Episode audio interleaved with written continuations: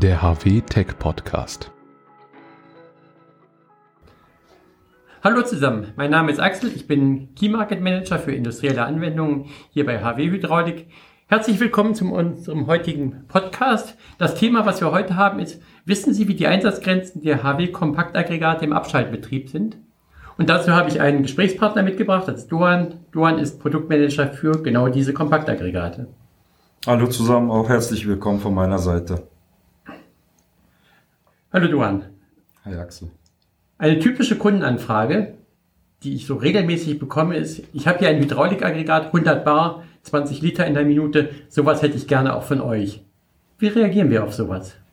Ja, wichtig ist es im ersten Schritt, äh, die, die Anwendung zu hinterfragen. In den seltensten Fällen werden, wird ein permanenter Volumenstrom gebraucht.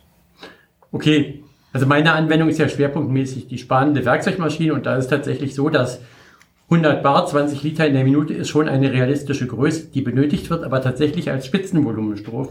Dann gibt es auch Zeiträume, wo wenig oder gar kein Volumenstrom erforderlich ist.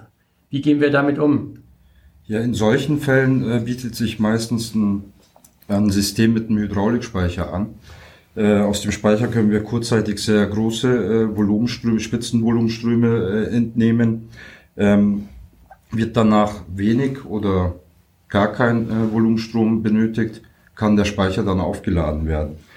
Ähm, wichtig ist es dabei, dass wir möglichst genaue Informationen zum, zum Zyklus und auch zu den Verbrauchergrößen erhalten.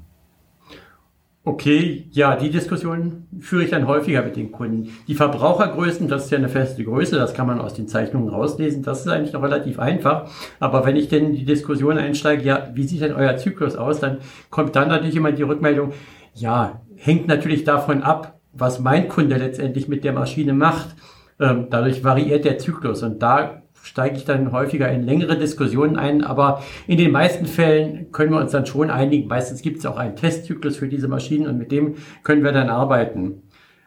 Aber jetzt mal gesetzt, ich habe das alles mit dem Kunden ausdiskutiert, ich habe den Zyklus, ich habe die Verbrauchergrößen, wie geht's dann weiter? Also mit dem Zyklus und den äh, bekannten Verbrauchergrößen können wir ziemlich genau die geforderte Pumpenförderleistung, also sprich die Pumpengröße, die Motorgröße, die Behältergröße und auch die Größe von dem Speicher äh, errechnen.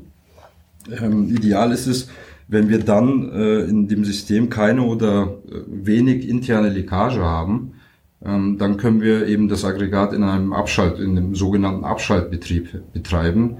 Das heißt, das Aggregat startet, ladet den Speicher auf, der Speicher versorgt die Verbraucher, ähm, bis eben ein von uns gesetzter Minimaldruck im Speicher erreicht ist und äh, dann startet das Aggregat nochmal und äh, ladet den Speicher aus und äh, auf und äh, schaltet dann wieder ab. Ähm, das setzt natürlich voraus, äh, dass äh, auch in den Wegeventilen keine, keine Wärmeverluste entstehen ähm, oder eben Leckage da ist. Deswegen äh, wird in den meisten Fällen oder gewöhnlich von uns dann Sitzventiltechnik äh, eingesetzt. Ähm, so ein Abschaltbetrieb arbeitet auch sehr, sehr effizient weil wir eben keine, keine äh, Wärmeverluste im System haben. Gut, soweit klar. Aber wo sind jetzt die Grenzen des Abschaltbetriebs? Die Grenzen äh, sind äh, bei an unserem Aggregaten. Äh, man sollte das Aggregat nicht vier bis fünf Mal äh, in der Minute einschalten. Das äh, hat einen negativen Effekt auf die Lebensdauer. Nicht mehr als vier bis fünf Mal, okay. Genau. Ähm, was müssen wir denn noch bei der Auslegung beachten?